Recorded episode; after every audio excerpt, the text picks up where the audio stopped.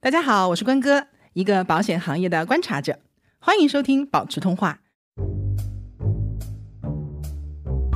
这个大前提就是说，我们未来有可能是有百岁人生的，如何过好，如何过上一个幸福的、健康的长寿人生，这个才是我们的目标。对，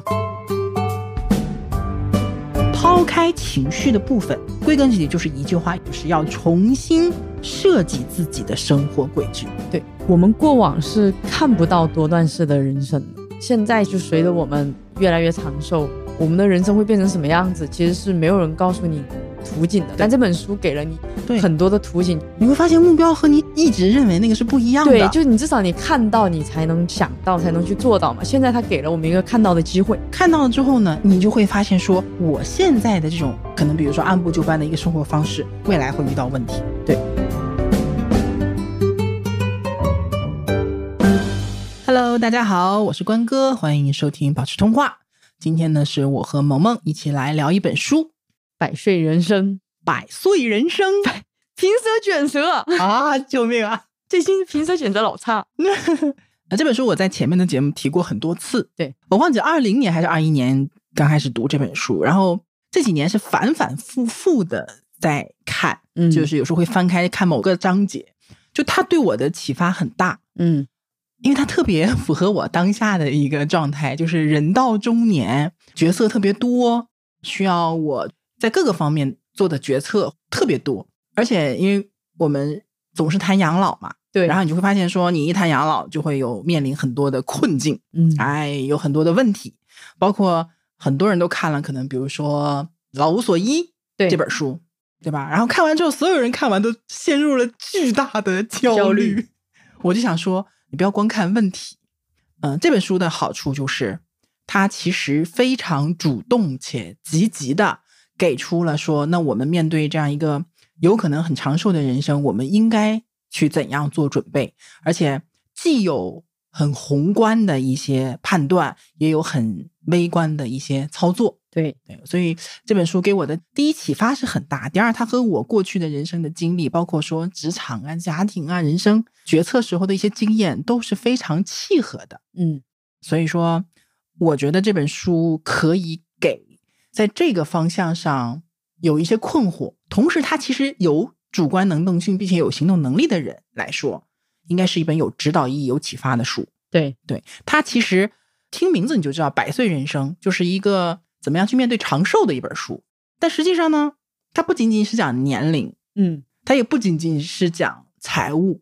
而是说它是从人生管理的各个角度都有聊到的一本书。没错，我就很喜欢它这一点，它不是单独的割裂的讲某一个部分，好像呃人养老只跟钱有关系，或者是只跟你的职业有关系，各个方向什么金钱呐、家庭啊，包括甚至说我们的娱乐，对，对，其实都是息息相关的。所以我觉得这本书呢非常值得一读，它给了我比所谓的养老困境更多的一些启发。嗯。但是呢，这本书它有很多金句，你会觉得有点啰嗦。对对对，就是有一些重复的地方。对的，包括说那个例子，其实我刚开始看也会这个样子。它的主要问题来自于它的翻译稍微的有一点生硬，嗯，就没有到非常好的融入到这个中文语境的那个感觉。对，其实真的如果能耐下心看的话，还是挺有用的。嗯嗯，所以我们今天聊这本书的一个最终目的是什么呢？呃，把这本书介绍给大家，我们来转述书里的一些观点。嗯啊。但说实话，你对一件事情的理解会影响你的行动。嗯，同样的一个事实，但是不同的人的理解完全还是是呃不不一一样样的。对，所以我们其实也不是说就觉得这本书就是一个宝典，或者就是要变成一个圭臬，嗯而是说看看从一个相对理性的一个角度，我们怎么样去面对未来的一些事实。嗯对吧？然后这本书呢，它的作者实际上是两个人，对他一个呢是心理学家啊，这个心理学家他实际上还是干人力资源的资深的心理学家，然后另外一个是经济学家，所以这本书你你就会发现它的内容既兼顾了外部的一些环境的变化，嗯，我们要怎么样去应对，同时他也花了大量的笔墨在我们如何去调整我们内在的心态。对，然后这本书是二零一六年才上市的，所以七年前了，对吧？对，我读的时候就会觉得说啊，他当时给出的一些判断，说未来的世界会是有哪些变化，你会发现，已经开始实现了。对，就很多现在我们当下接触到的一些事实已经开始了。对，它上市之后就是各种获奖，然后什么畅销榜，然后在得道上也被很火推荐了。对对对对，罗胖在跨年演讲提了这本书啊好像啊是吗？对哦，对不 起，我不知道。对，所以呢，就是我们来客观的去转述一下，但是一定会包含一点主观的一些理解。嗯，嗯对，大家去自行的判断就好了。嗯对，然后这本书其实它分了十章左右吧。嗯，开篇其实讲的就是这本书最大的前提是什么呢？你可能会活到一百岁。对，就是长寿嘛。 对，嗯，包括说我去聊养老，我自己规划养老的时候，其实也是包含这个大前提的。嗯嗯，他是说，一八四零年以来，人类的预期寿命每年都会增长两到三个月，也就是说每十年就会增长个两到三年。嗯按照这个速度推算到现在的话呢，比如说一九九七年的，有百分之五十的概率会活到一百零一、一百零二岁。 对啊，那每十年一段嘛，一九八七年的就有百分之五十的概率活到九十八到一百岁，嗯，你就卡在这个中间一。百岁。一百岁左右，嗯然后一九七七年的人，这个数字是九十五到九十八岁，也就是我对，啊，我作为一个八零后，啊嗯早期八零后，那大概一百岁九十九，差不多大概这个这个数字吧。嗯总之，你越年轻，越有可能活得更长一些，而且这个可能性不是说百分之一、百分之二这种低的可能，而是一个相对较高的，甚至达到一半的这种可能。没错，那我身边什么九十几岁的老太太慢慢很多了。很多，就其实像我有时候会觉得我奶奶都八十了，我都觉得就是很常见。因为书里面也有讲到说，人类寿命的增长它分几个阶段。嗯那么之前最早是因为婴儿死亡率的一个降低啊，那么后面呢两次呢，一次是目前是主要来自于老年慢性疾病的改善，嗯，比如说像什么心血管疾病啊、癌症啊。就是现在你提到这两个，可能就不像比如说十年、二十年之前那么有绝症的那种感觉了，对吧？嗯嗯，包括说更多的疾病其实都慢慢得到解决。对，嗯、举个例子啊，这是书里面这个例子我印象蛮深的，嗯，说是日本发晚，对年满一百岁的老人是可以获得一个银质的清酒碗。一九六三年的时候，他们发了一百五十三个，嗯，到二零一四年的时候，那年发了是两万九千三百五十个。嗯，就很夸张，对吧？好，所以日本在二零一五年就把这个事儿停了， 因为对太预多嗯预了算 有限，发不了。对， 然后还有一个国家呢是英国嗯啊、英国呢百岁老人可以获得一张来自女王寄出的贺卡啊，就之前女王还在世的时候。然后呢，二零零六年的时候，英国是只有一个人来负责这个事儿。现在到二零一六年，也就这本书出版的时候呢，要有七个人来负责这个贺卡的，直接提高了百分之七十。对，到这儿你会发现说，哎，讲的不是日本就是英国这种算是发达国家吧，不管是医疗啊还是经济都相对好一些的国家，是不是有影响？嗯然后作者也讲说，说确实就是贫富差距会导致你预期寿命的一个区别。嗯，但是他说总体上是这样的，就是你只是起点不一样。比如说这个国家本来的预期寿命是八十五，提嗯到了比如说八十九，另一个国家预期寿命本来是六十四嗯啊，提到了比如说六十八，就是说起点不一样，但是它增长的这个速度是差不多了，差不多的，对，就是在以同样的速度去增长，也就是说，这个寿命的预期寿命的增长，嗯是一个全球的现象，就包括说嗯印度印度对都存在这样的现象，对，所以说，嗯，这是我们的大前提，嗯，我们首先要面对这样的一个现实，就是我们会咱们长寿俩对，包括 听友们都有比较大的可能是活到，不管是活到一百还是九十，都是一个看现在看起来都是一个比较大的一个年龄。对这个前提，如果不成立，或者是说你觉得我不可能，嗯我们后面其实没有讨论的必要嗯啊。就是说，你首先承认这是一个有可能的前提，我们都说的是有可能，对吧？对，在这个前提下，我们才展开后面的一些。而且呢，除了预期年龄的增加，还有一个事实就是，老年人似乎更健康，对，就是健康程度比以前要更好了。然后这里呢，他们提到了一个概念，叫做病态时间。嗯，这个是我记得我之前应该是和老钱聊了一期中国式养老，对养老啊、独生子女的，这里面我们当时就提到了说，这个老年阶段其实也分的，你对能自理和不能自理的状态其实完全不一样的养老阶段，是所以这个病态时间其实就对应的那个相对不能自理的那个阶段。他给了一些结论是什么呢？如果你想延迟你的病态时间，就是推迟让它晚一点发生，那么什么样的事情会有用呢？不吸烟，对，经常运动，以及说控制体重。当然不仅仅包括这些，还有很多的一些对这个有用的一些措施。那你做了之后呢，病态年限是会被大幅延迟的。也就是说，我们去换，你就会发现老年人经常会得一些比较严重疾病嘛，嗯，呃，但是这个年龄段可能会更晚一些。对，尤其是包括什么呢？就是什么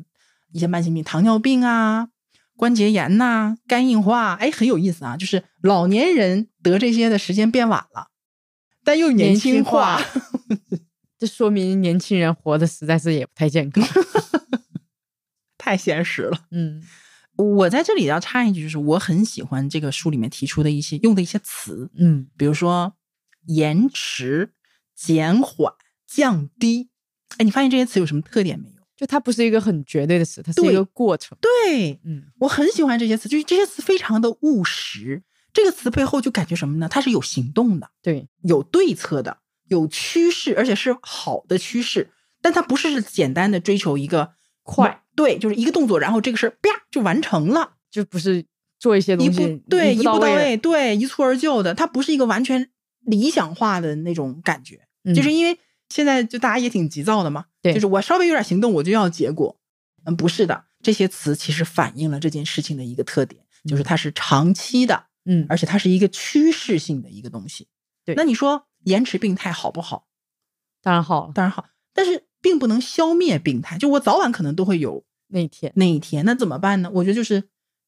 那是另外一个哲学层面或者人生观层面的事儿，就是我们要正视这个事实，就是我老了以后，就很大的可能会有这个阶段，嗯，对吧？你说我现在就要做什么事情去保证说我没有这个阶段，我觉得是不现实的。嗯但是我们一定是可以做一些事情，尽量的去推迟这件事情发生的一个时间点。呃对，比如说我退休能活二十年。嗯，我这二十年，我有五年是健康的，有十五年是相对病态的，和我有比如说十五年是健康的，最后五年才是病态的，对，那完全是截然不同的一个状态，是，对吧？你只能是朝好的方向发展嘛，对不对？嗯，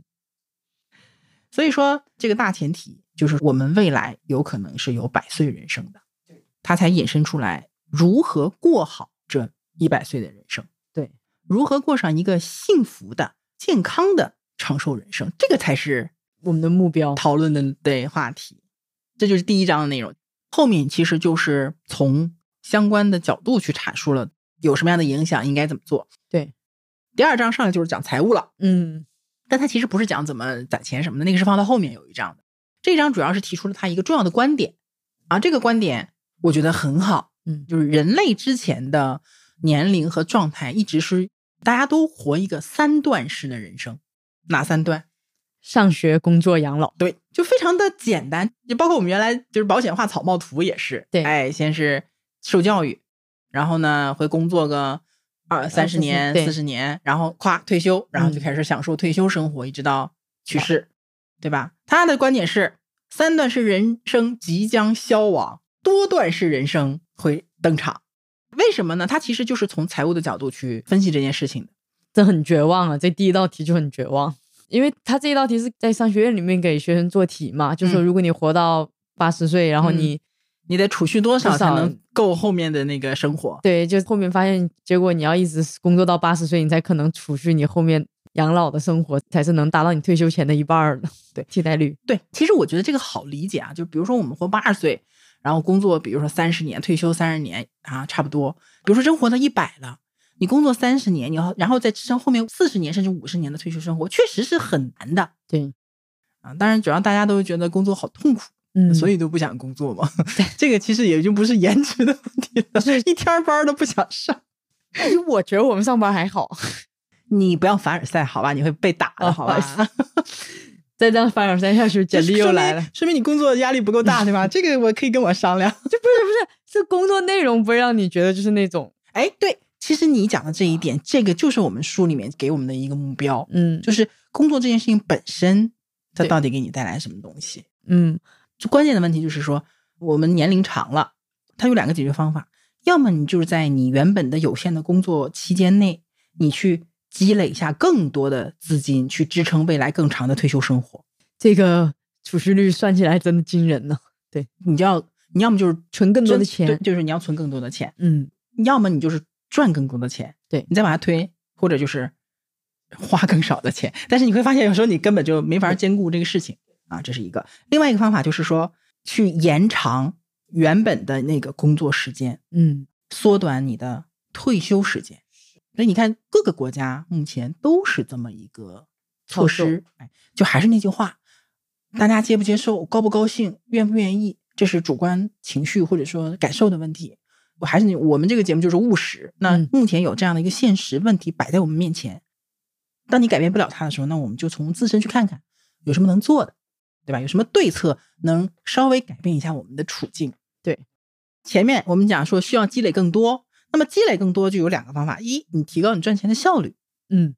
第二呢，就是你增长你的工作时间，嗯，多上一年班儿，你就多赚一年钱，你就少花一点养老的储备。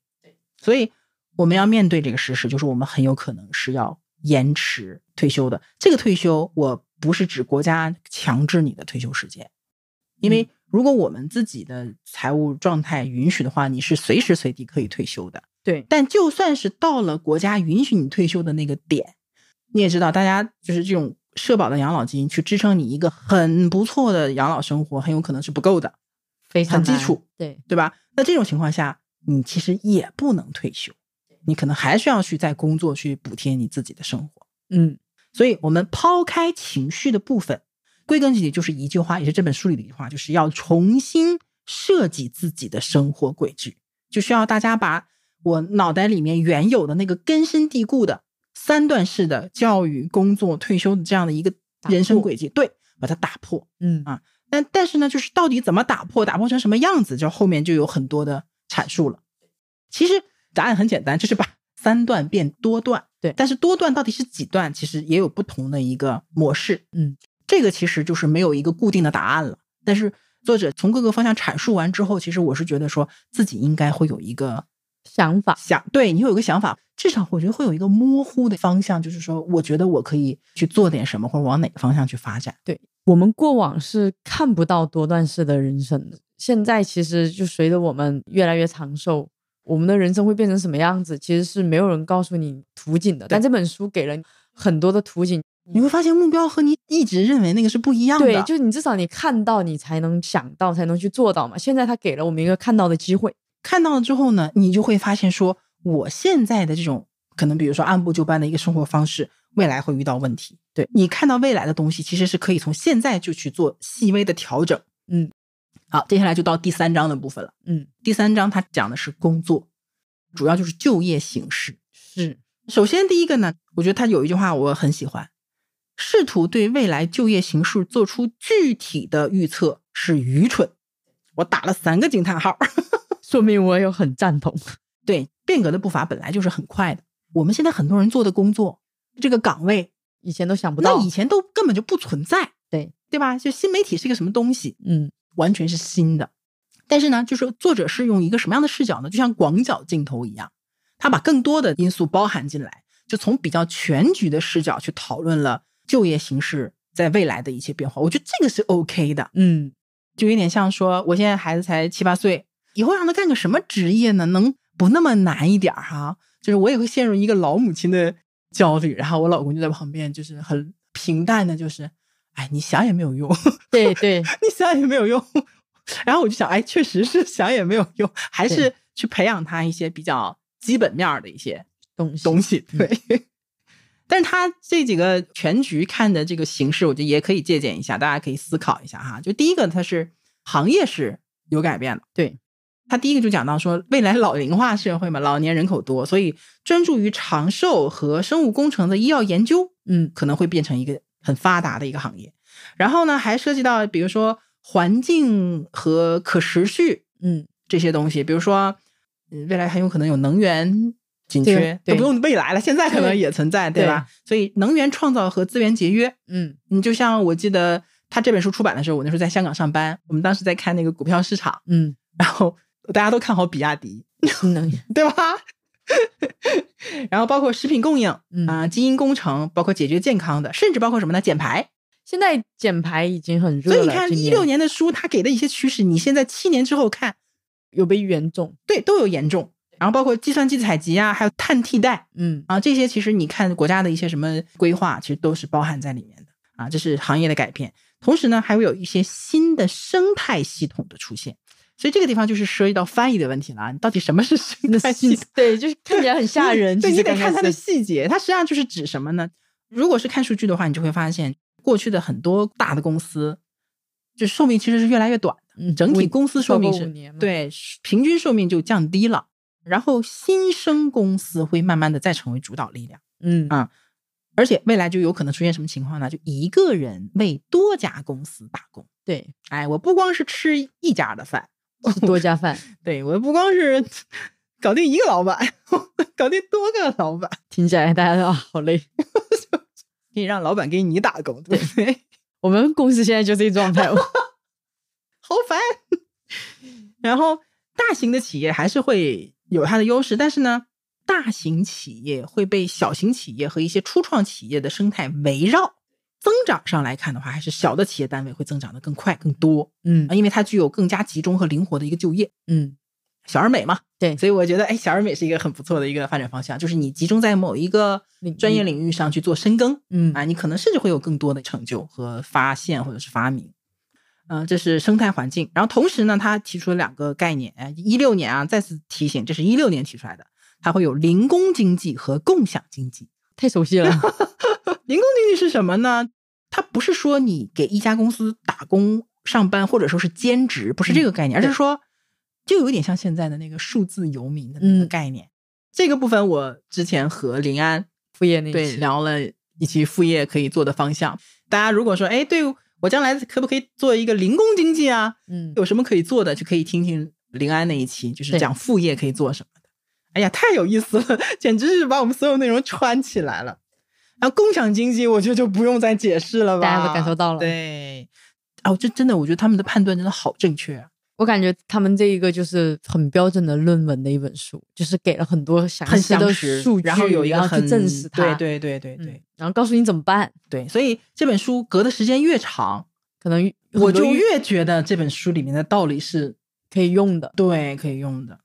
接下来他又提了另外的一个方向啊，灵活城市和智慧城市嗯啊，这就是这个部分就很多了，我就不再细讲了。总之对就是未来人类就会有技术发展嗯啊，技术发展以后呢，能够幸存下来的工作其实有两类啊，这两类我觉得他总结的非常一点毛病都没有。对，一个是人类拥有绝对优势的工作，嗯，你问我什么是人类具有绝对优势的工作，我可能回答不上来。其实他讲的另外一类我深有感触、哦， 另一类是人类具有相对优势的工作，对吧？ 就比如说人类的共情啊，或者对这种 创造啊、更或者更设设计，计，对，其实这一章对我的启发还挺大的。嗯因为人工智能出现，我们的工作会两极化非常严重嘛。嗯要么你就是那种顶层的架构设计师、对对对工程对对师，要么你就是手工者。我的理解啊，就比如说，你看，其实 AI，我就那你时会候发现就是哎到时候，哎，这个东西是我是对纯人工的，可对能就 AI 绝对替代不了理发，对不对？ 那你总不能让机器人给你剪吧，对不对？理发，然后比如说什么餐饮，对吧？很多包括像前几年就有人问我，他说关哥，你觉得像保险经纪人、保险代理人，或者说像销售、理财经理这对种投资顾问这种其实就这种工作，会不会被智能替代？就我个人当时的回答，我是说，当你具有了相当的经验，你的判断、你的配置具有相对的复杂性、非常个性化的时候，其实很难被完全代替的。这是对我个人的判断。但如果你只是底层，比如说只对是你只只是一会对比产品，哎，对对简对吧？对对简单的啊那分析种就数很据容易就被替代了，你就没了嘛，对吧？对但如果你很共情，像关哥这种，就是人家去跟你聊一聊，就是他需要对人的那种对，就感知，是人的感知。我跟你聊的过程中，我发现了你某一个需求，某包括的他特点，他有很多东西不能量化的东西对。。但如果你只是简单的对比说 A B C D E F，因为 G 具体的数字什么的，就是那最容易被替代的。对，现在你看那个 Chat GPT 有多厉害，对，就是每次取题目的时候，我都觉得，嗯， 啊，真的啊、你在用它取题目啊？我们用它，然后我们自己再改的对，对对，这个我觉得是 OK 的，咱又不是做作业或者写论文，对吧？对嗯，所以说从这点来讲的话呢，寿命的年限长，我们就一定会经历更多的变化。对，本身变化就变快了，我又活得长，你就会经历更多的变化，就会面临更多的不确定性，所以这又 是会让人很崩溃，对对吧？我觉得是这样的啊，就是人和人不一样，有些人一听到说未来有很多的不确定性，很兴奋，对，有一些就很荡，对怎么办？这么多不确定性，我怎么去应对？嗯但是有一部分是想，哇，那太好了，对因为有些人可能我就怕生活是一成不变的，嗯，所以你看，这又一次说明什么呢？对一件事情的理解决定了你会怎么去应对，对，包括你反映出来的情绪到底是什么。是所以其实这算不算是社会对人类的一种考验，对考验？啊强制性让你改对变，强制性的考验或者淘汰，或者说从某一个角度的一个物竞天择，都是有可能的。这就是第三章大概的一个内容。嗯，那么职场之后呢，第四章就来到了资产篇。嗯，哎呀，其实这个就是有点像我和小酒馆录的一期，就是女性财务规划的那一个，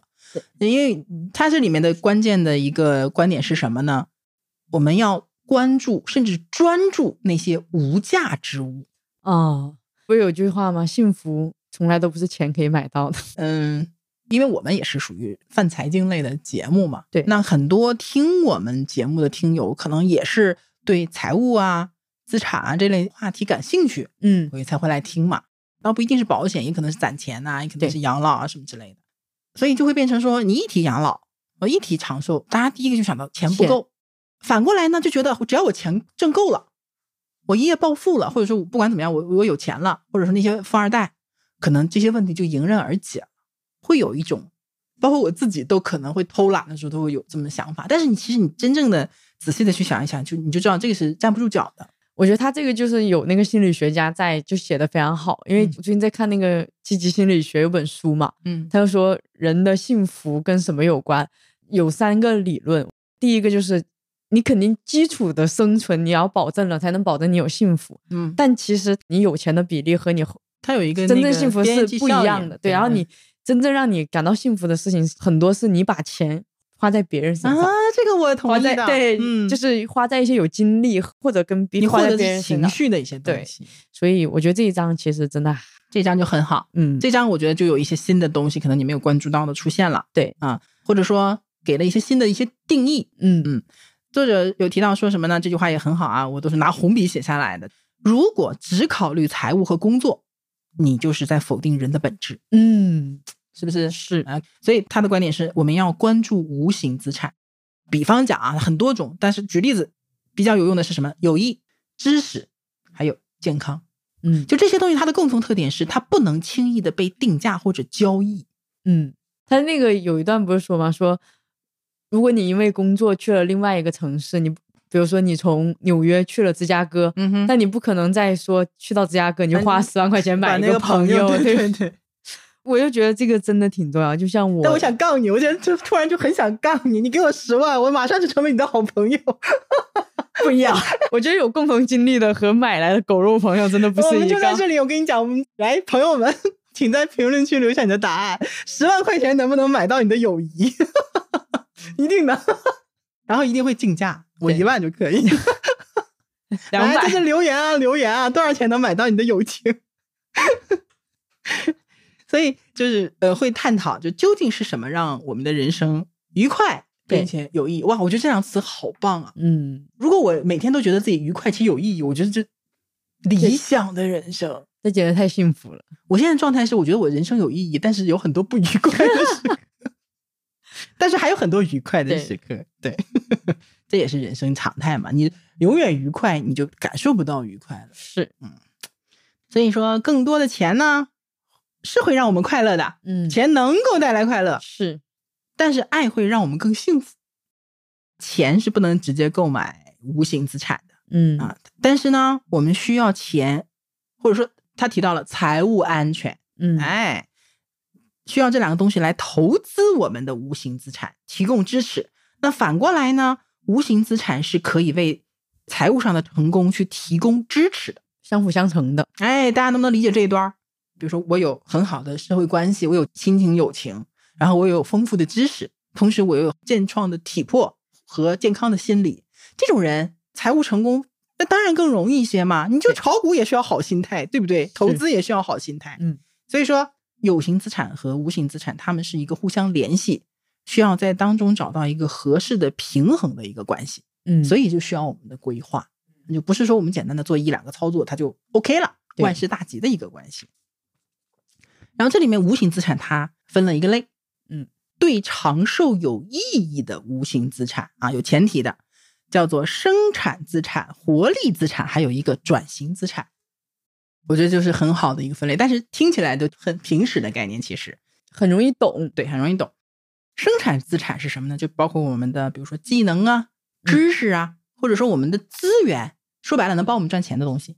如果是对于体力劳动者，那就是我们的体力啊。这个我们在和小酒馆那一期里面就提到嘛，就是我们自己的就无形资产。然后在这里面呢，其实它有两个概念，我觉得要单独的讲一下，一个叫做同辈，啊，这又是一个翻译，也不知道是什么东西啊。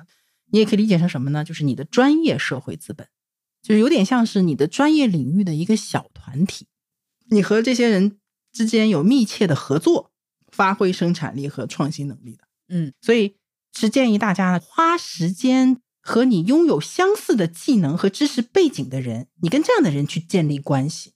你去开咖啡馆的，你肯定会认识一堆哦开咖啡馆的人，哦对吧？对对你们对互通有无，嗯嗯，对吧？你是做这个 IT 的，写程序的，你肯定会好几个在程序员你的可能就群会啊对跑到某个群里或者论坛里，对吧？嗯其实都其实大家会自发的会做这件事情对的，对。但是我个人是觉得不能完全是你们都做完全一样的事情，嗯而是说可能你们就是有上下游之分呐、对或者说大家彼此这个生产工作环节是一个链条上的不同位置，嗯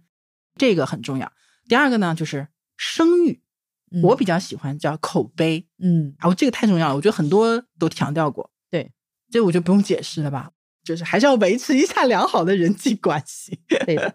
啊，这就是生产资产，我觉得比较好理解。嗯接下来其实也好理解，就是叫活力资产，但我很喜欢这个定义啊，这个对名字。活力资产它有三个主要的方向，第一就是你的健康，嗯也包括健美。 嗯，这个越来越重要了，其实，对，很现实的事情就是很多事情最后你都是要拼体力的。嗯你以为这个东西拼的是脑力是智慧，不，你的其他条件都在同一个水平上的时候，就看谁体力好，是，平衡你的生活和工作，还是说你去应对更多的挑战？你就算是去进修、去念书，你有更好的体力，你熬得起夜，你嗯都抢一点，，对都强，真的很重要，很重要。所以一定要干嘛呢？就是要体育锻炼，而且体育锻炼不仅能增强体魄，还能避免智力的下降。嗯说是好像就是你运动的时候会有更强的供氧，对，对大脑是好的啊。当然，这是一个非常综合性的一个结果，影响你的包括饮食啊、生活习惯。它这里面强调了一点啊，我觉得很重要，就是虽然有很多的遗传因素在，嗯，但是大概有三分之二的因素还是来源于我们后天的生活习惯。是所以我们去准备这期节目之后呢，萌萌呢就开始说我要 重新开始锻锻炼炼， 所以之前是停了是吗？对对对，锻炼了一年就停了，我只能说，忙碌如我，我还能保持一周三连。我觉得这个事情就是完全看你怎么去排序。好，这是第一个部分啊。第二部分叫做什么呢？就是平衡，就是如何应对压力。嗯这个我觉得也不用太展开啊，就是要找到一些自己比较有用的方式去缓解压力。然后第三个呢是友谊，而且指的是再生友谊。嗯就说白了，你不要老只跟一帮人混。对那很多人的生活圈子就是我念书的时候那些同学，嗯或者说我刚开始工作的时候，年轻的时候认识的那些人。因为我无数次的听到有人说啊，只有中学的时候才能，有真有谊，哎，真有余怎样怎样，就其是实不会啊，书里的意思是你要不断的有这种再生友谊，嗯，因为老是这些人阶段不一样，，对你阶段大家的信息也是不太一样的，啊所以如果是 I 型，像我也是 I 型人，但是不代表说 I 型人就不能去发展新的友谊，对啊，就是还是要去结识新的朋友。这里其实有一张图我挺喜欢的，就是在这一章里面，它有提到人生的资产流动。啊，对对对，那个图，要不大家自己去看吧，我、嗯我怕贴出来侵这权有什么版权的问题。对对，就是在一百七十六页的地方有一个图四点一，嗯啊，人生的资产流动，它就很形象的、很直观的把一些人生的变化体现出来。第一，各种资产，不管是有形资产还是无形资产，还是无形资产当中的不同的，它都有积累期和消耗期。嗯现在大家更多的可能是关注在财务上，我们一直在积累，同时在消耗，但是退休是一个巨大的一个消耗期。但是其实无形资产也是，可能是我在年轻的时候，我积累了好多好朋友，嗯或者说我在工作刚开始的那几年积累了一些好朋友，然后呢，你会发现到某一个阶段，你开始消耗你的这些旁边的这些都没了。资源呐、嗯慢慢对人脉啊什么的。但如果你光消耗不继续积累的话，就有一天就没危了。险对，所以这是一个大家要知道的一个认知啊，我觉得这个很好，是就等于跳出自己的那个状态去看我是当下的一个情况。第二点是什么呢？跳出个人的角度，你从家庭整体的角度来看，家庭成员其实是各有分工的。它里面其实有几个例子，其中之一就是说，这个丈夫在外面去积累资产的过程当中，其实他是忽略了无形资产的积累的。嗯，但是呢，他的妻子帮他搞了对无形资产帮的他这个去做了很多无形资产的积累，就是说能够让他们在就比如说退休，或者说在后面那个阶段有无形资产是可以消耗的，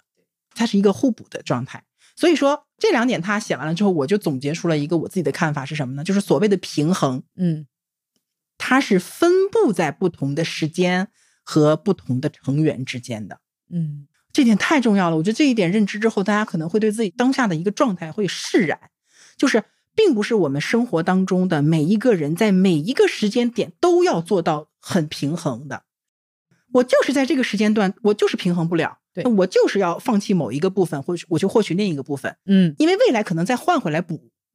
它不是每一个点它都是平衡的，对，不同的时间段、不同的阶段，然后呢，包括说你家庭的分工，这也是为什么从经济学的角度，家庭实际上是更经济的一种方式。嗯包括说以前什么男主外女主内，我们还是那句话，抛开意识形态的问题之外，它有经济上的优势在，其实就是从这几点出发的啊。当然，现在没有这种夫妻关系和婚姻关系，我们也能够有这种效果，因为嗯家庭或者说你的这个社会关系网络，它是一个很大的一个概念。朋友之间也可以啊，对不对？对，父母、孩子都是可以的。所以说到这个部分，实际呢，我们又扯回到前面那个概念了。三段式人生有可能会有一个什么样的情况？就是在第二个阶段对生产资产做了大量的投资，嗯我去学东西，我去积攒人脉啊，我去学技能。但是呢，缺乏什么呢？缺乏对活力资产的投资，朋友啊什么的包括健康啊，嗯对不对？嗯而且还消耗了过度的无形资产，嗯健康上班上到没朋友。对，我觉得更多的可能大家是上班会忽略什么健康健啊康对这种，嗯确实。然后呢，这种情况就会引发一个什么问题？退休这个第三阶段未来会很长，嗯，但是它有个问题，就是你只有在第二阶段积累了大量的财富储备，你才能支撑这件事情。对，所以活力资产如果管理不当，你的健康、你的社会关系、你你的友情什么的，如果不够，你这个漫长的第三阶段有可能是非常乏味的，对，孤独终老，就挺吓人的。嗯，包括说你自己有没有什么业余爱好、兴趣啊？如果一个人有大量的空闲时间又没有自己爱好，真的是一个非常无聊的过程，对对对，就是那个英语叫 hobby，嗯我觉得就是每个人一定要有自己的 hobby。对，好，这是第二个部分活力资产，第三个部分叫转型资产。哎，转型资产，我建议大家就去听什么呢？听我和郡主聊的那一期，就是三十五岁之前知道就好了，关于嗯职业规划那一期，它其实就是告诉我们什么呢？职业道路并不是直线型的，它可能是拐来拐去的，甚至会有动荡。对对吧？甚至会有停滞。但是是这样的啊，包括他后面举了很多例子啊，嗯，这个转型它分两类，这两类大家一定要体会这两类之间的区别，一个叫做外部环境强加的转型，公司被裁了，不哎公司倒闭了，对，被裁、被优化啦，或者嗯等等等等的，或者说因为生孩子我要辞职当全职妈妈，对啊，这是外部环境强加的转型，还有一个叫做为了维护无形资产自己实施的转型。嗯，其实这就是完全的一个主动和被动的区别。被动的被命运审判，还是你主动的，拥抱变化，对对，我觉得这个道理其实也不用解释太多。我倒是反而想重点提一下它里面提到的几个概念啊，这几个概念对转型这件事情都很有用。嗯第一个叫做自我认知，嗯寿命更长，身份的界定就更多的依赖于你在做的事，而不是你的角色。嗯，你品，对你细品，角色越多，每个角色在决定你身份上起的作用就越小，是不是吧？对，我记得若干年之前有人来，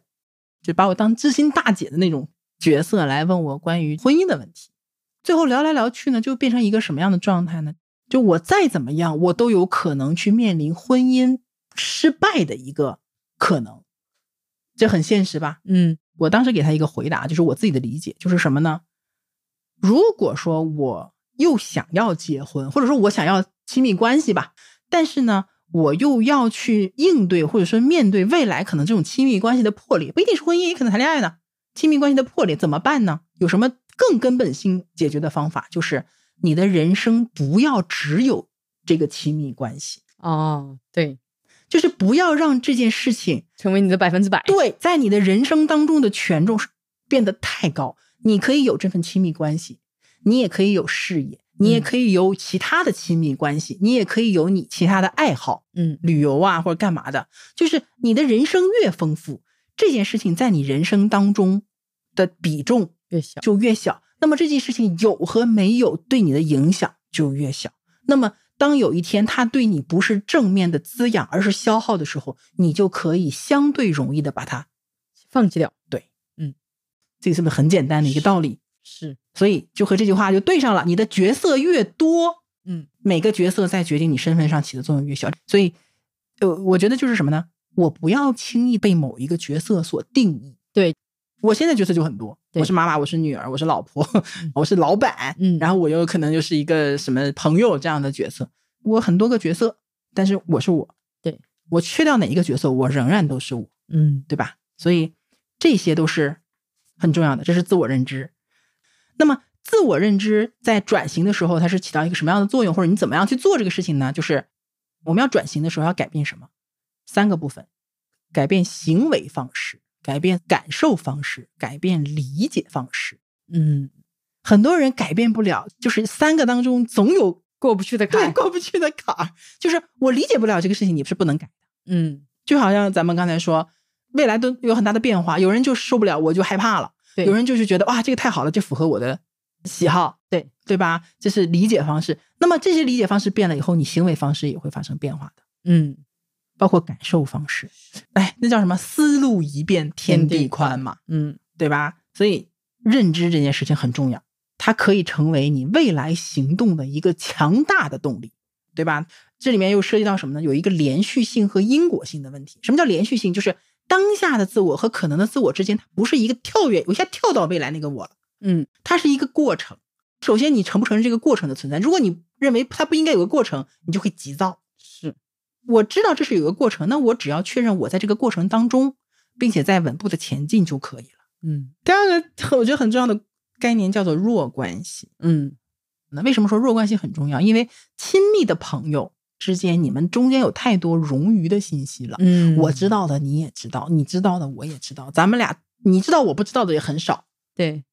反而是不太熟悉的人呢，才会有全新的你不知道的信息，嗯包括说一些你不太熟的人，你开始接触之后，你就会发现，哎，我好像从他那获取了很多有用的东西。嗯哎，包括比如说我和野大那次聊天的一些关于财务自由的认知嘛，嗯，就是跟他的沟通过程当中，我又得到获取了很一多些嗯其他的一些东西，他的那个状态什么的，就给我，因为我是很敏感的人，我其实当时我又有很多的启发，嗯，对。那么如果你的自我认知 OK 了，你也有相应的弱关系的话呢，就需要接下来就是什么呢？就是你只要欢迎新体验就可以了，嗯你要拥抱欢迎新的体验，而不是永远待在你熟悉的地方，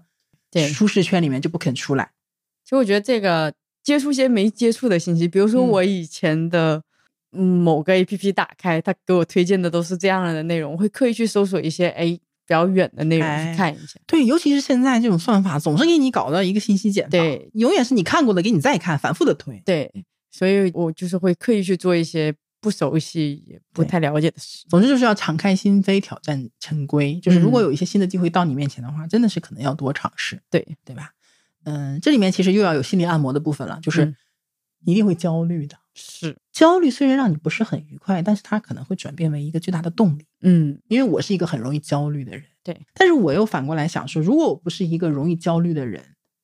你就不会有今天的你，我就不会会主动的自我要求的把很多事情做好，对我也不会有那么多的可能，比如说现在看起来是一些成长和一些进步，嗯所以它叫什么呢？它叫引发新一轮学习的常规破坏，嗯，就像肌肉撕裂了才能长对，一样的道理。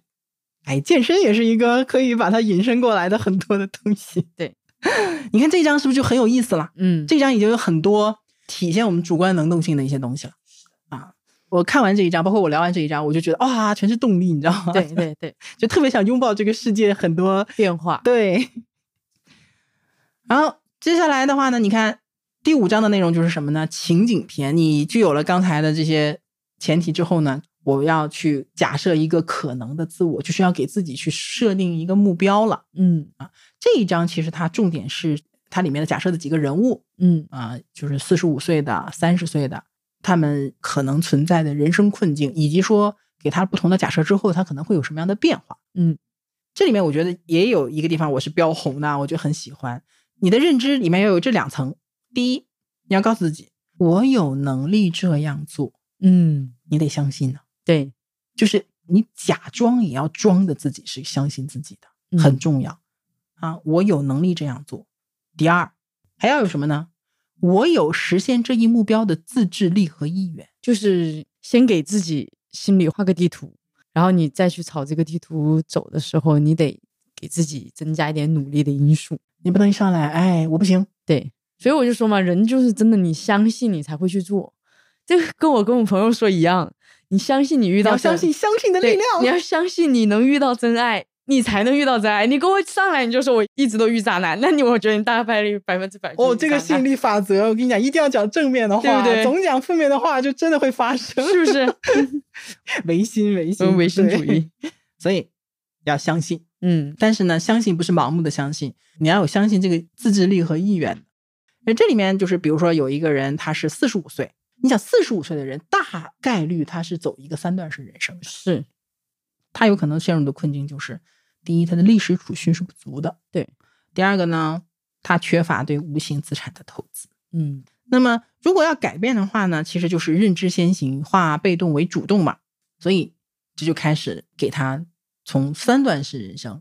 变成了多段式人生。嗯而且他这个多段式人，我觉得很有意思啊，就是好几个计划。先是什么呢？先给他多加了半个阶段的人生，因为他四十五了嘛。对，多加半个阶段，其实就是加了半个职业阶段。啊，其实这个事儿很简单，没有那么复杂。我觉得他的多段人生就是把学习和工作嗯，这两个部分就重新重叠了一下，重叠，包括循环，就不是简单的学习加工作，而是学习工作，学习再工作，嗯再工作再学习，可能也会有重叠，对吧？那加几段，最后是四段、五段还是六段，这就不一定了，有可能可能七八九十段都有可能的，对吗？就这种半个阶段呢，比较适用于年龄比较大的人， 就比如说像我这种， 就他更接近退休年龄。没办法，因为你没有足够的时间去做一个实质性的转型。是，也就是这种半个阶段，它不是实质性的转型，它只是什么呢？比如说他五十五岁的时候增加了一个兼职，那么这个兼职呢，哎，做的不错，就导致他未来兼职可能变成了正职，嗯就等于说延长了他的就业时间，而不是说他退休以后才发现有问题了，我再去工作，是，这是有非常根本性的区别的、嗯啊，是从退休之前就开始增加兼职，这个兼职一直延续到相对比较大的一个年龄。那么这个操作又有什么好处呢？其实都是增加了他的养老资金的流入。嗯嗯，当然他也说了，说这个人可能他有其他的一些设想，但不管是哪一种设想，他都是什么呢？就是缩短了退休资金耗尽的时间啊，它只是一种补充，其实对是不够的。所以他又举了一个假设，变成四段了，加入了一段学习的内容。是，啊就是这个人呢，他挤出了时间完成了一个课程，这个课程是一个热点技能。第一，他获得了技能；第二，他获得了证书。同时呢，他在学习和考试的过程当中，认识了更多全新的一些工作领域的一些团队。嗯，然后干什么呢？由此就找到了一个新的工作。那么这个新的工作和他旧的工作有什么区别呢？是更热的一个领域，或者更长远发展的一个部分。所以他在这个部分，他工作首先是有一个提升的，就等于说有工作、学习、再工作的一个变化。嗯然后呢，同时他和他的太太还去商讨了一下伴侣关系和角色责任，还开始改善了他的健康， 嗯，就比较理想化嘛，但是不是不能做的事情。对，所以呢，到四段儿这个职业组合就会变成什么呢？这个人拥有了一个相对宝贵的一个技能，嗯啊，，这个地方我觉得很重要，因为我们很多人都在吃老本儿，对，其实书里刚开始也讲了嘛，如果我们追随三段式的人生，你得想，你二十岁二十多岁学的那到些东西，你要用在未来的五六十年的工作对生，就根本是就不可能。那就很难，对就是得，所以就变成另一个话题，就是终身学习了嘛。对，所以这一点呢，他也写在里面了， 对就是我们需要有终身学习的能力。呃，我们最怕的是什么呢？就是我们到退休那个年龄了，因为大家都不想好像退休之后再工作或者延长工作，但是其实大家想一下，问题根本就不是你想不想，嗯是到时候你能不能找得到工作的问题，这是更现实的一个方向。对，嗯，所以呢，回到财务这块儿，他可以用更低的一个储蓄率，因为他赚钱的时间长了嘛，储蓄率就可以降低一点，也能够完成后面相对更短的一个退休生活。是，好。那么接下来呢，我们就到了第六章阶段篇，它指的是人生新模块儿。我理解它这个模块儿就是指什么呢？三段式人生的这个学习和退休这两个模块儿就变多了。你的人生实际上是可以由学习呀、休闲呐、退休啊这几个模块不停的去自己再重新的去做组合，因为我们现在习惯的是三段式人生，对，教育、工作、退休，但实际上你往前，比如说两百年、三百年，其实人只有两个阶段，就是童年和成年。哦，然后从二十世纪生产力的发展之后呢，开始出现了两个新的阶段，一个是青少年阶段，嗯，一个读书的时间变长了，然后结婚生育的这个时间、工作的时间都推迟了。嗯，另外呢，多了一个阶段就是退休阶段，啊，这个也跟工业化就公司的一些规定啊什么，就是三段式也不是从人类历史之初就有的，它也是慢慢形成的这样的一个状态。所以未来说三段式变成一个四段式、五段式甚至多段式的人，它也是一个变化。嗯，嗯，那新兴的这个未来的阶段，它可能有一个特征，我觉得这个很好，我很喜欢这个特征，叫做与年龄无关。嗯，呃，我记得书里讲的哈，我们现在很容易通过一个人的年龄来猜他的经历。对，嗯它在一个什么样的阶段？对，就是我我记得我我妈那一辈儿的人就经常讲一句话，叫“在什么年龄就干什么年龄该干的事儿”。对，大家肯定听过这句话吧？对就有没有一种经常就是其实是蛮绑架人的一句话？我觉得现在可能我们年轻一代都不太认同。对大家从事的行业越来越多，身份也越来越多嘛。对，也就是说呢，在多阶段的人生当中，年龄和你所处的人生阶段之间，它是会脱节的。你看没看过有一个电影叫《实习生》，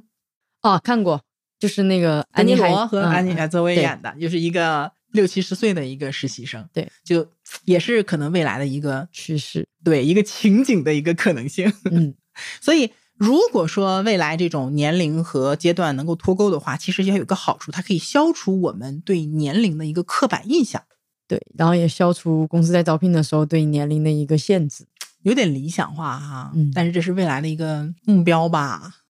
但是这里面其实有一个怎么说呢，还是有很多严峻的点，比如说，虽然多段式人生打破了一些年龄的隔绝，但是努力工作积累财务资产这一点仍然是至关重要的。嗯，说道理还是得就是攒钱其。实通篇你会发现，说财务它还是一个关键最和基基础础的，对，而且很有可能在这个情况下，他很紧张，嗯它是一个很紧张的一个任务。嗯但他又会建议，他也提倡说要给自己留什么呢？就是玩乐。的时间。对，它有什么好处呢？它是可以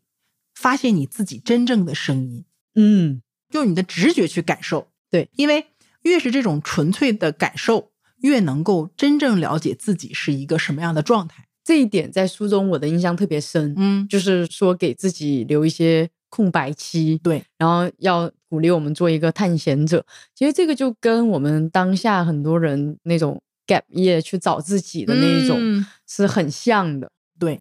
然后我今天还在看这个部分的时候，得到不是也有介绍这本书吗？嗯嗯得到会有一个番外篇，嗯然后里面就提到一个什么概念呢？就是有一个文学家叫周有光，嗯曾经他在书里说呢，他说常听老年人说我老了，活一天少一天，但是他的想法是不一样的。他说老不老我不管，哎，我活一天我就多一天，嗯我从八十一岁开始呢，作为一岁从头算起。哇！然后他九十二岁那年呢，有一个小朋友给他送贺年卡，上面写着“祝贺十二岁的老爷爷新春快乐”，好可爱是不，是听起来就很棒？嗯所以老爷子最后活了多大呢？一百一十二岁。哇，嗯，而且他年轻的时候身体并不好，还有肺结核什么的，甚至是有算命先生说他活不过三十五。嗯，所以就是说白了，就是心态很重要。重要，对，我看完这一段之后，我就想说，哎，这个很有启发，我也可以，因为我现在这个年龄段，就是偶尔也会有一种什么样的心态呢？就觉得好像我人生就这样了，差不多就定性了，你知道吧？嗯嗯嗯但是呢，我看了这段之后，我就觉得说不行，那因为如果按照《百岁人生》这本书的一个前提，那才人生才过半，对我半可能都都没到，到没对到不我好意可思能 我可能还有四五十年的人生要走，对吧？但是如果说你按照过去的人的平均寿命，可能一个人也就是活四五十年，对，那我完全可以做一个什么样的设想呢？就是我现在就相当于重生了，嗯，我当下重生，不是经常看重生的书吗？对，当下就重生。但是我生下来我就自动具有现在的所有的条件，就是所有的 buff，比如说我现在拥有的知识，嗯，能力、家庭、金钱、朋友，心态大法 哈，对，就是心态大法。我以这样的一个起点开始我的人生，就是我有一种什么样的心态呢？就是起跑枪刚响，我这刚刚开始一段人生。当然，它会有一些问题，比如说我的健康状况可能没有年轻的时候好，或者说我的经这历个对没有那啥。但是整体来讲，我觉得就是你肯定比我刚出生那个时候是有优势的。对，我从这个时候起点开始走我未来的四五十年的这个人生，哎，我觉得这个好像还蛮蛮有动力的，你蛮知道新吗？鲜，你因也为会重新思考很多东西，对我就完全以一种全新的视角去看待我未来这几十年了。对，我不知道就是听的朋友们能不能有我这种感觉，特别想分享给你。非常兴奋了，这样子 一想，真的，我之前我记得在播客里，我们哪一期我忘了，我讲过一句话，叫说啊、今天永远是余生最年轻的一天。对这不，其实是一样的道理嘛？就立马我今天就觉得我不行，我要盘一下我现在的状态，然后我要去设想一下我未来的一些路径什么的，你知道吗？这个精神力量就来了。我们大家都可以设想一下，所以其实，在准备去解读这本书的这个过程当中，我又获得了很多新的东西。对，真好。嗯，好，那这一章呢，其实还提到了一个概念，有一个趋势是大家会成为独立生产者。嗯，其实有一点像是那种，比如说自雇啊，简单的像自雇或者自己做一摊儿，小而美的工作室也好啊，或者小的企业也好，或者是那种独立的承包商，嗯都是可以的。然后呢，这种角色它有个什么好处，或者说也是具备一种能力，就是通过生产来学习。嗯，就是对实际上你是你在完成任务的过程当中去学习，要有这种能力。嗯，在事情上磨练自己，对的，对的，不是说你学会了理论再去实践。就是放弃掉学生思维，先学习，再哎，对应用我，对对对对对对对，这个点真的是很很重要。所以如果说拥有这种能力，就可以拥有一些，比如说成为独立生产者的一些可能性。这样的话，你多段式人生的可能性就会更大一些。反正哎就是，如果你活一百岁的话，从中间截开，你就相当于活一个全新的自己，心态调整 好，然后同时要更精进一点儿。虽然听起来很累，但其实也挺兴奋，体对，验它其实一定是更有挑战的。对，过去的三段式人生，它是一个简单的，就是接受教育，然后就业，然后退休。它中间其实有两个转变，对对吧？教育到就业是一个转变，就业到退休是一个转变。嗯那未来的多段式人生，这些转变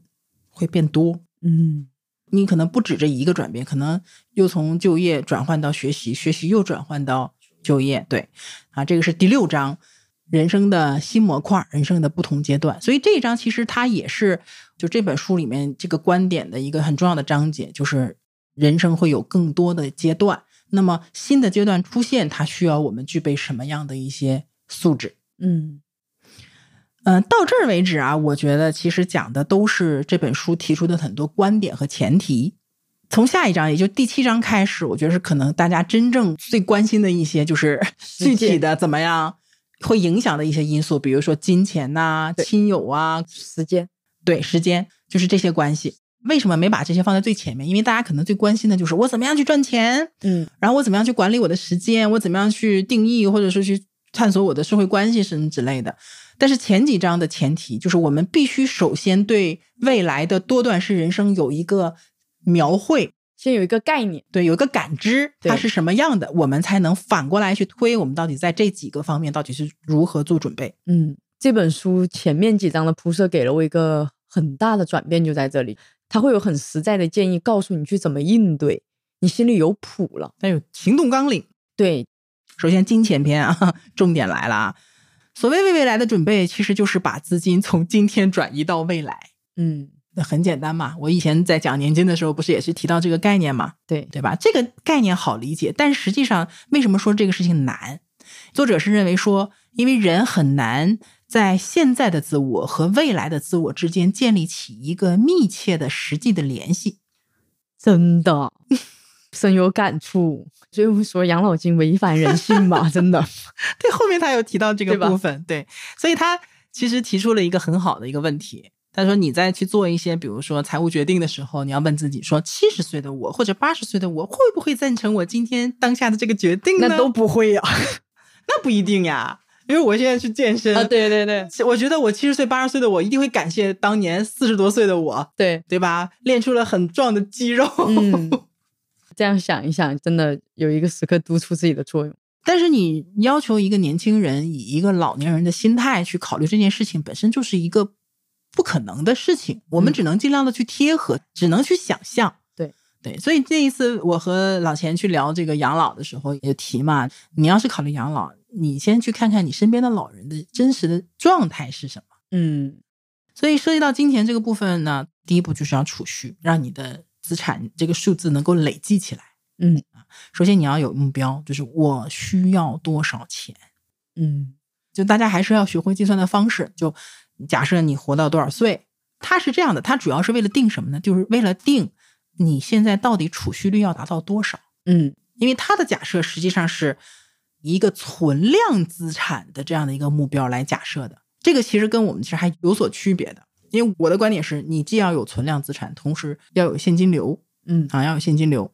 所以，首先第一步就是你要定一个目标，这个目标实际上是从我需要多少钱回推到我现在要储存我的收入的百分之多少。对，然后其实这里面还有一个很重要的概念，就是说替代率。嗯我未来退休之后替代率是百分之五十，还是百分之七十，是差很多的。对我再解释一下什么叫替代率。比如说我现在赚一万块钱，退休之后能拿到七千的现金流，那这个替代率就是百分之七十。那如果是五千，也就是五十。呃，国际上建议的是百分之五十五，嗯就是它是一个基本能维持正常生活的状态。因为退休之后，实际上你的一些开销是会降低的。但是如果说你想保持住你的水准，嗯其实是百分之七十以上啊。但是现在我国的一个退休金的替代率大概在百分之三十多的样子，而且你的收入越高，你的替代率就越低。对哎，收入低的反而替代率还还高一点。 还反而还涨呢，有些。对，嗯哎，所以具体怎么算呢？我觉得就不是我们这期节目要讲的了。我觉得大家就就为什么要去了解财务知识，呃，就是要学会算这个东西。呃，也有很多的计算的模板呐、计算器什么的。然后呢，计算的过程当中有几个重要的点。第一呢，你要考虑你当前的消费习惯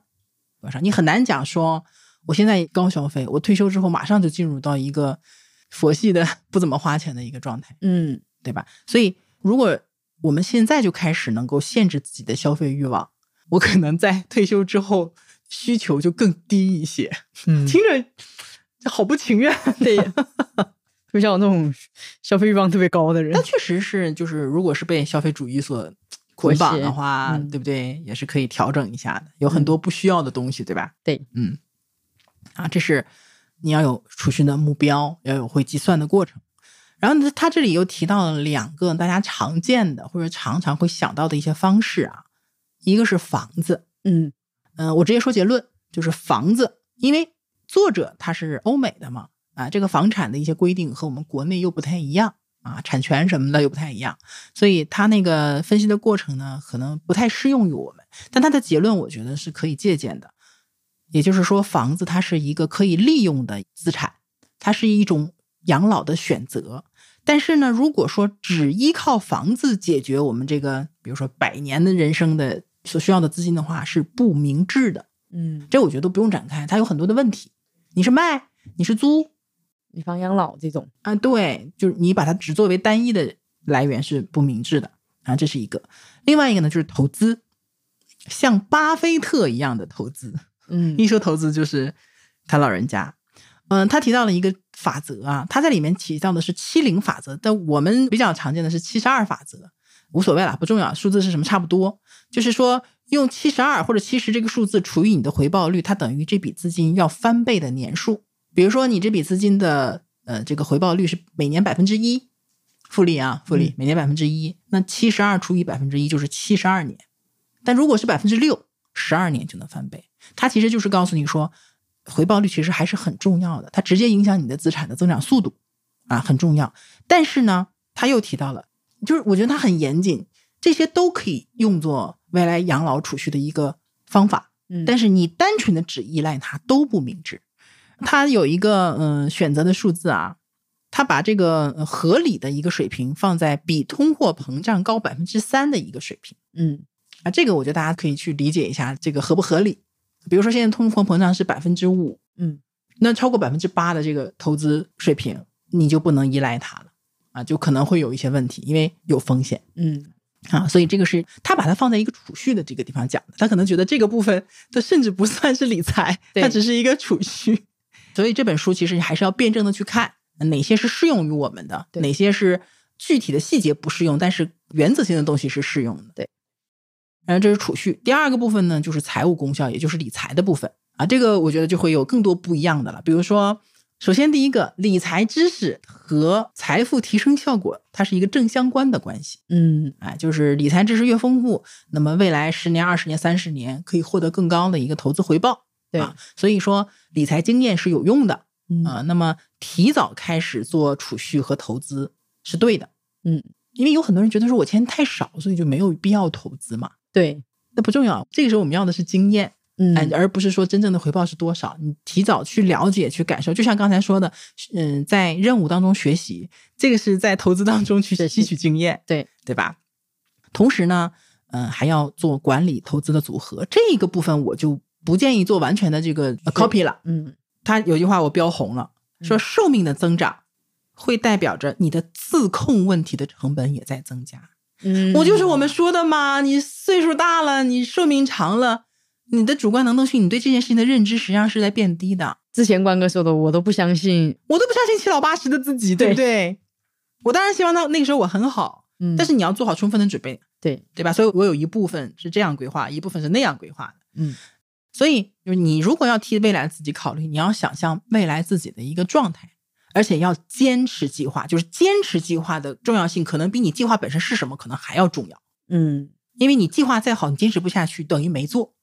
所以有时候是这样的，他说财务决策的自动化就不用你主观操作，比如说定投，嗯嗯，到时候从你账户就扣里了扣钱，包括嗯有时候交一些教育金、养老金，大家喜欢那种就是每个月自动扣钱那种的，对就是自动化嘛。嗯这种自动化可以减少背弃承诺的机会，嗯让你自己主动每个月花五百块钱到养这个太难基金了账户里，可能就费劲，对吧？一个是你想不想得起来的问题，一个是，哎呀，最近可能又有什么钱不够花啦，或者是我觉得最近市场不好啦，怎么怎么样，我就不投了，对吧？对。但如果你是自动定制了一个计划，它自动打，没感觉哎就过去对了。一个是没感觉，再一个，哎，我懒得再改重了新改。对，所以这个时候就是说，人的惰性，它反而是以一个积极的方式在发挥作用，真的都是双刃剑，是不是？看你怎么用。对呀、啊以前不是有一个笑话吗？说有一个什么炒股大赛，有一个嗯人报名参赛之后他就忘了，结果最后他以百分之零的这个亏损获得了第一名。因为他完全忘记了这件对，事没有情操。作。对那很多时候你发现没有操作是最好的操作，对对吧？所以说，强制储蓄对抗人性就是在这一点。嗯，所以你看金钱篇，归纳一下，就年轻的时候你要早早的开始学会投资，学会理财的知识，多去积累一些理财的经验，没毛病，嗯对吧？同时你一定要有储蓄，嗯储蓄呢，到底储蓄多少？你要根据你未来的养老目标、储蓄目标，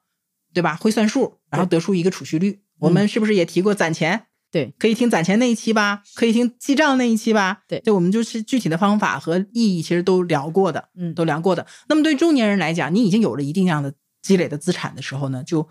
一定要这个时候有一个很好的理财规划。然后等会儿下面听友说，关哥，请分享你的计划又来了。我不是分享过我的养老思路嘛？对，而且这个思路其实我跟你讲，跟我到底在里面准备了多少钱没有关系，关键是他那个思路的原则在哪里嗯啊？这就是金钱篇。那么第八章呢，讲的是时间篇。时间管理是我这几年的一个重点的，在努力探索的一个，一在个做的一个功课，对，在做的一个功课，对，在努力的在这上面进行一些优化。它的副标题是“娱乐还是创造？嗯，灵魂的拷问”，对吧？他后面这几篇其实都发人，深信就对很真实，真的很真实。他提到了一个效应叫唐顿庄园效应，嗯，这个是一个英剧，对，什么概念？就是越是高收入的人，往往有时候会更忙，对，就所谓的精英啊什么的，你会看到他更忙。这个问题值得思考，我只是转述啊。就第一，一个人工资高的话，他的休闲成本会上升。嗯，我一个小时挣五百块钱，和一个小时挣五十块钱的人，他休闲感觉浪费的可能更多。对， 这是一个。然后可能还有税的问题。嗯，另外呢，你的工作时间减少，很有可能就真的会带来业务的损失。嗯，你可能角色比较重要啊，什么之类的。所以说呢，我不认为忙是对的，因为我看到这个部分的时候，我在思索我，因为我我这几年也是觉得啊，嗯忙忙到忙嗯碌碌、屁滚尿流的，对吧？那为什么呢？我我的原因是因为我的角色多，嗯，我的角色多，每一个角色都在占用我的时间和精力。然后呢，他这里又有提到了两个概念，我觉得也要分清楚：休闲时间和自由支配时间是不一样的。他说，消费时间不是休闲时间。对，比如说我们去吃饭、去唱 K，或者我们去看电影，或者是我们很多时间现在大家都在刷手机，嗯，这个也不是休闲时间。对，它从感知上，它会让你觉得自己其实没有在休息，在消耗你的，对，其实是在消嗯耗的，对。所以说呢，嗯，这个是大家可以考虑的一个问题。当下我的人生当中，这个时间状况到底是怎样的？嗯，我到底工作了多长时间？因为很多时候大家是一种感受，我很忙，我很累，我觉得我没有时间做这个做那个。但实际上，我觉得其实需要一个更精确的，说我到底每天在做什么。对，我们最近上那个彩虹课嘛，然后上完以后，郡主有个建议，就是让我们记录每天的时间嘛。其实我从记到现在有一个礼拜了吧，嗯然后我的感受就是，其实你真正工作的时间非常是的很有限，对，非常的少，因为你可能在工作中会被各种事情打打断，断，对，包括刚刚说的那个真正的休闲时间。然后我最近就是刷到一个 UP 主讲脑科学嘛，然后我现在就觉得，我每天早上起来晒十五分钟太阳，就什么也不听任何东西，就是单纯的走路晒太阳，我就会觉得哇，真的你会感觉整个人充分的活过来了，而嗯不是像以前就是。真的走个路啊，通个勤呐、还听个播客，听个音乐，其对，就实一直在摄挺摄耗入信息。挺耗的，对，哎，这个我觉得其实大家可以去真的去记录研究一研下究自对己的每天的时间分布到底是怎样的。嗯然后呢，啊，他后面讲到了职业时间嗯啊，哎，我就想到了一个点，我去问了谁呢？我就问了我们的制作人，啊，啊，因为他年轻嘛，对，我就问了他，当时我说，如果说啊，让你工作到七十五岁，延长你的工作时间，但是呢，你每周只要工作三天，嗯，你觉得怎么样？他说我完全能接受。对，所以你看，前一段时间提到延迟退休这件事情的时候，大家之所以不能接受，会觉得很痛苦。我突然发现有一个暗藏的前提，就是我们是以当下的工作强度、工作密度来把它继续维持到六十或者六十五岁的。嗯，那么在这种情况下，我肯定觉得很难接受。对，但如果说未来的多段式人生是可以相对的松散的，嗯那能不能这样呢？就是把很多的空闲插进工作这段时间，然后让工作的时间进行延长，但是呢，插进去更多的休闲时间，让你能充分的得到休息，充分的可以有时间，比如说去体育锻炼，充分的放松，充分的和家人在一起，然后也积攒更多的无形资产，就是把这两个事情并行。嗯，好像感觉会好很多。对，因为我觉得很多人现在的想法就是，我只想短期的、快速的积累大量财富，然后接下来就一了百了，躺平的那种感觉。但实际上很不难现实，也很难，对吧？而且有时候你会发现，你就算积累了财富，你也躺不下来。当然，我说的这个状态就是，比如说每周三天、每周四天到七十五岁，它是一个。现在看来，仿佛是一个不太可能实现的一个状态，但是其实后面几章里面，他就在其实也是一个预言吧，说未来的不管是国家、政府政策，包括公司，可能都会转型。嗯朝这个方向去发展。到时候就会变成什么呢？你的休闲会贯穿人生，而不是一定要等待到退休之后。嗯，所以，其实我觉得这也是另外一种工作和生活的平衡。有很多的公司生态环境，因为我们前面不是讲到了生态系统，就是对行业什么都会可能都会发生一些改变吗？？而且这些改变其实现在已经有一些势头在了，嗯，对吧？之前我们讲了那个独立的生产者，还会有很多灵活的小型公司，小团体，所以就什么概念呢？就不是没有这样的工作机会，它只不过现在它不是主流，是，它不是主流，而且你不一定能找得到，嗯能接触得到。嗯那但是未来有没有可能说这种工作机会会越来越多？我觉得我个人认为是会有的，因为对我已经看到这些变化了。比如说像上海、北京、深圳这些地方，共享空间嗯，里面都是很多类似于这样的一些工作。对，所以其实是有方向的，对有方向的，也也不是说我们说完了，大家就咵就都都能找到了，对它也存在一个过程。过渡的一个过嗯程，一个过程，但是你至少，比如说，我是期待这样的一个工作状态的，那你其实可以往这个方向去找。嗯，那我们就要可以去分析一下，那什么样的行业可能就是比较是这样多的这样状的态？对对对对对，那这些就是具体的细节了。嗯但是听起来是不是就多了一点希望？好，然后呢，这个就是给大家一点点就是小火苗儿哈，嗯包括说你就算找不到团队，你自己其实也可以成为这样的一个工作状态嘛，对对吧？就是所以说，你看，你可以听副业那一期，你会发现有很多种副业，可能你之前都没有想到的，很多新兴的岗位啊，工作状态，对，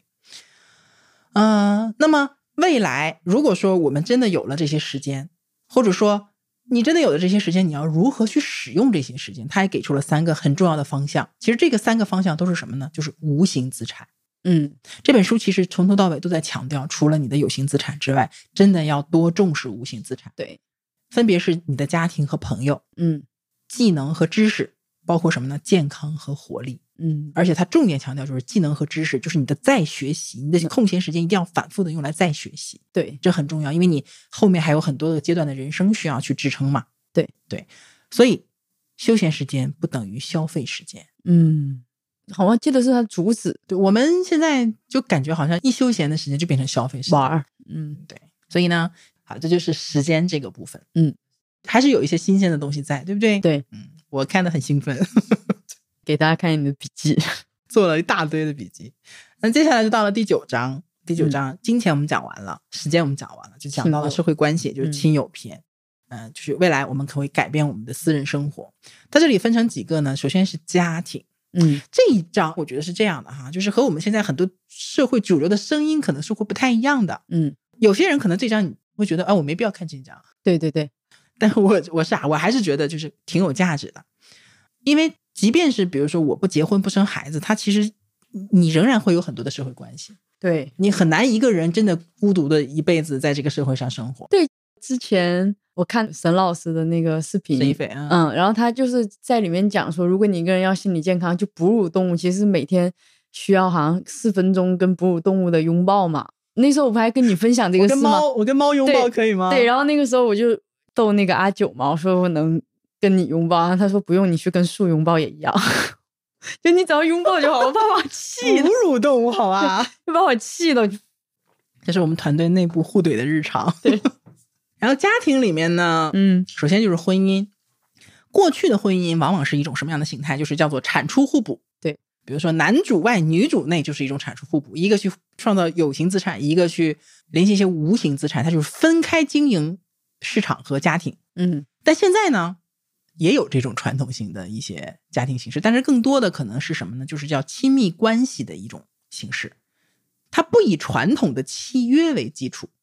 它仅仅追求这段关系本身能给我们双方带来什么。就不是说因为我们结婚了，我们就要履行这个契约，而是说，到底我们婚姻，咱们两个在一起，不管是结婚还是在一起生活，我们到底给彼此能带来什么东西？嗯就比如说我们原来讲过的，说双方要彼此给到什么呢？存在的是情绪价值、生理价值和财务价值嗯，啊，当然不一定全都有，你至少得有一样吧。对，其实不管什么样的关系，你其实都要去很清楚，我到底在这段关系当中其实要的是什么。对，你要搞不清楚，你错位的话就很麻烦，嗯而且要不断重塑，就在这段关系当中，你要不断的重塑，嗯，不是说从一开始怎样，后面就一直是怎样的。就是这段关系它不是一个静止的关系，它是一个不断动态变化的关系。对，我觉得很真实。比如说我和我老公，我们俩结婚刚开始那纯粹就是爱情，嗯嗯，但是你现在你说纯粹是爱情吗？那绝对不是，那有混合了很多其他的东西。就爱情也在，但是呢，那种共同战斗、彼此扶持、互相补充的这种关系就更多了。那种类似于亲情和战友，就为什么有时候会把配偶叫队友？对，真的有时候你觉得这就是一个一起冲锋陷阵的一个人，哎，你来掩护，我来上，或者换一个这种的打替补。对，然后这种关系它有一个很重要的特征，可以随时被终止。嗯，我想也是，你说未来都这么多阶段了，现在离婚率都这么高，是挺难的。那就是任何一方或者任何一个点，某一个生命的阶段，它都可以是被终止的。嗯那么它的经济特征，消费互补，风险分担，嗯而且你想，呃多阶段可能，比如说我可能在某一个阶段我是我家里的一个收入主力，对，但一定会有一些此消彼长的时刻。我这段时间，我可能是在学习的过程当中啊，我可能是在两个阶段的当中的一个不是以收入为主的阶段。嗯那这个时候，可能我的伴侣他就可能需要负责起来经济方面的一个负担。对，这也是一个互相补位，其实。嗯，它是一个平衡协调，互为 backup。啊，这句话很好啊，就是人生百年，无外乎是为那些积极的选择做出准备，并理解其后果，嗯对吧？对你要做的重要决定是什么呢？是否要有一个伴侣，以及那个伴侣到底是谁？因为嗯一个伴侣对自己人生的影响其实是非常大的。每天跟那个人在一起，对你是都会很受大影的响，但是我觉得，其实未来会有更多的一些婚姻或者是伴侣的一些形式，会的，哎，就是可能我看不懂，但是我是祝福和接受的。对，这是婚姻。婚姻，然后呢，就是孩子。哎呀，孩子这个我们提过了好多，我们十九期讲过婚姻，然后呢，三十三期我们聊的是这个生育的过程，嗯三十六期我们聊的是丁克啊，其实都是跟这个话题相关的。有一个点对我启发很大，就是如果我们的人生变得越来越长，那么你抚养孩子的时间在你人生当中的比例是下降的。对，我 get 到这一点之后，我突然觉得豁然开朗。嗯就是诶，这么一想的话，就还挺好的。虽然我觉得养育孩子十八年， 很辛苦，对，挺辛苦，也挺操心的，嗯，付但出的也东西就也只挺有多十的。八年而已嘛，但是就是至少可能最辛苦的这些时间，那我人生还有那么长呢。我养育完他，他独立了，他成为一个真正的个体之后，那我后面还有很长的时间可以去做我想做的事情。诶，这么一想的话，我就觉得那我现在不能就躺平放弃啊，对嗯我还是要去做一些准备的。我也想将来去再去、再去念读个个大书啊，再去到外面的世界看一看，换一些城市去生活，生活。对，可能甚至我会换一些职业，对，对吧？一就所以就是这些东西，这些观点其实就是给我很多的启发，让我的思想上会有一些积极的转变，嗯而且会让女性生育的时间会推迟，已经成趋势了。其实嗯它有一个统计，就是现在越晚生孩子，当然也不能晚到生不出来啊。对，越晚生孩子的女性，她的后面的那个收入其实是提升的，嗯所以未来也会有可能会出现更多的什么呢？单亲妈妈嗯，也会出现更多的全职爸爸，都有可能的。是这个世界变多样了，哎，所以我现在就觉得说，其实还是要有更多包容的目光，就是因为未来有一天，我们每个人都有可能成为我们今天讲到的未来出现的一些新生事物当中的一份子。嗯总不能还拿过去的一些旧的规则或者习惯来要求自己，甚至是要求别人。不要拿旧地图去找新世界的坐标， 嗯说的好好哦。 被在思维发现里说了，我想起那个，我这张旧船票还能不能登上你的破船？东北人的经典梗，同时呢，嗯，因为寿命的增长，可能会出现多代同堂的一个情况。嗯，四代同堂，哎，五四代同堂，堂啊，以前是因为生的 早，现在是因为活得老。对对， 但实际上多代的关系其实是有益于长寿的。是，嗯，对，小孩儿老人在一起其实都有帮助，但是也可能出现一些，比如说因为缺乏隐私啊，或者代沟啊产生的一些摩擦呀什么的。我个人其实挺喜欢那种部落式的嗯，群居生活，因为我和我的比较好的朋友，就是孩子和我的女儿差不多大，就走动非常紧密，也经常出现这种，就两个孩子在我这儿，我两个孩子在他那儿那种情况。就是我管这个叫部落式养娃，四个人带两个孩子，效率其实还蛮低的。嗯有时候两个人带两个其实也差不多，对可以解放另外两个人的时时间，间。对， 部落式的这种叫共享育儿，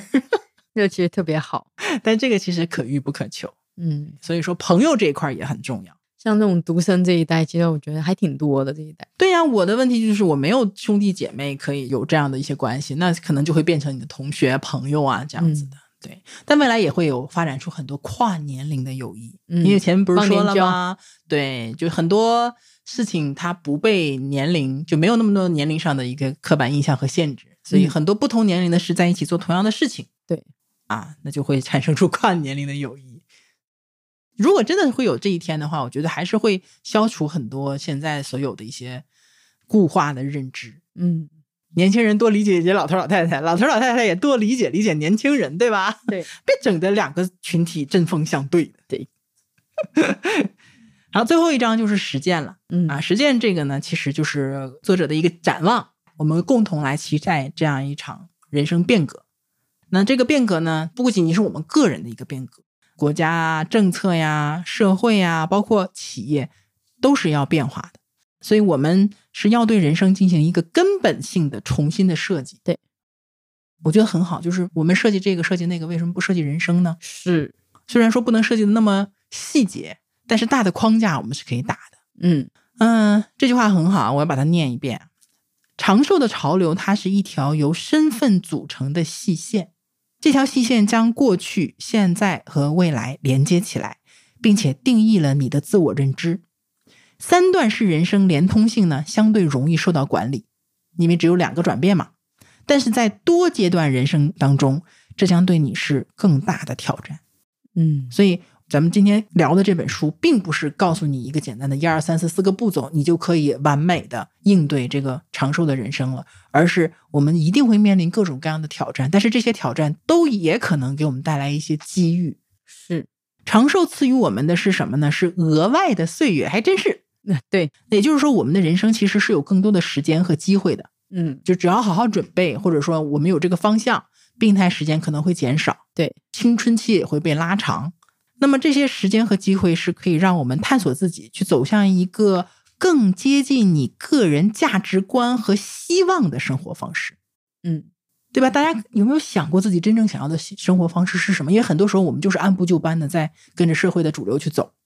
它就不是说按照你出生的时候所在社会的传统形式。哇，这一句话我简直给我带来太大的期望了。嗯如果我只是按照我出生的时候社会的传统走的话，我现在就不是现在我这个样子的了。是，就像我当时我一个人跑到香港去工作的时候，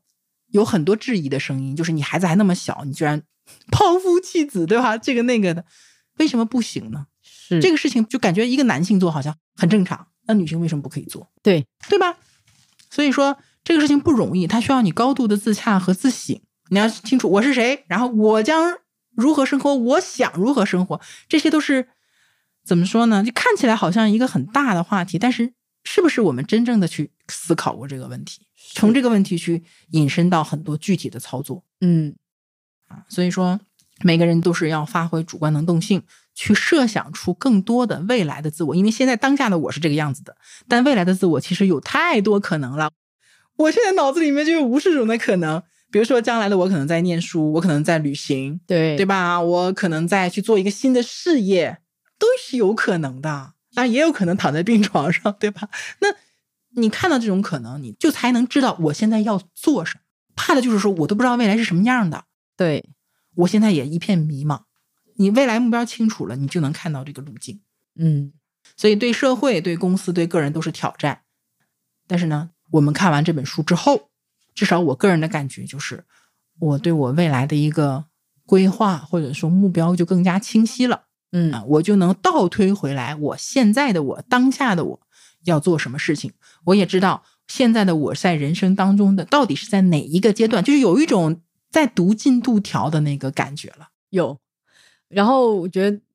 刚刚很大的一个启发就是，人生活那么长嘛，你从某一个时间点过渡的时间点，你可以假装自己重活一次。对，嗯那你现在听的人，你今年你就是一岁，嗯，对，明年你就是两两岁，岁对带着一些前世的记对，忆所以和你疤，就对，哎，对对，这个好好玄幻啊。对吧？所以就像什么呢？就比如说二十年之后，你是什么样子，其实取决于现在。对，哎呀，反正我是一个很正能量的人，有时候也会有点理想主义。那这本书其实是非常好的契合了我对未来的很多的设想和那种我要做点什么去主导和把控我自己人生的那种想法。嗯但是这本书里确实有很多地方，其实它是理想化的，或者是一个预测型的东西。如果我们对比当下，一定会有很多的问题。嗯，这也是，就是说，说白了，它还是有挑战。如果没有挑战，没有一些困难，这个事情是谁都能做的话，它也不值得写这本书，或者不值得我们去探索和思考这件事情了。对，对吧？所以这本书呢，我们聊了这么长时间，我不知道大家听完了之后会有什么样的一些想法。如果你愿意的话，其实是可以自己再去看一遍。和上次一样，因为我们上次聊那个思维的发现的时候，说我们送书了嘛，对所以这次我们也送书。嗯那如果你能听到这个地方呢，你就知道我们会有这样的一个活动了啊！就是我是一样会抽十位听友来送书，我们和上次一样设置一个暗语，嗯只要你在评论区留言加上这个暗语，我们就会在符合条件的留言当中，我们选十个人出来送给你这本《百岁人生》嗯，啊，《百岁人生》。萌萌想一个暗语吧。重新开始，重新开始。好，嗯所以听到这里，那你就可以留言，你可以留言重新开始，然后加上你对于这本书或者对这期节目的一个想法和思考。那我们会选十个人送出这本书，截止日期就是我们这期节目播出后七天，嗯，好不好？行，啊，我们会选十个人，好吧？然后就会有一堆人觉得，哎，什么东西，什么重新开始？上一期安全带那样，对，特别感谢上一期能听到暗号的那个部分，嗯因为还挺多人的，我给对每个人都点赞了，对，真的是非常感激。好，那我们今天就非常痛快的把这本书呢讲解给大家了。我觉得我重新又去深读了一遍这本书，又获得了很多新的东西，嗯所以这对我也是一个很好的过程。所以未来如果我们还有类似的一个很有启发的书，也会继续分享给大家。嗯，好，那我们今天就到这里啦，希望你喜欢，我们下期再见，拜拜。拜拜。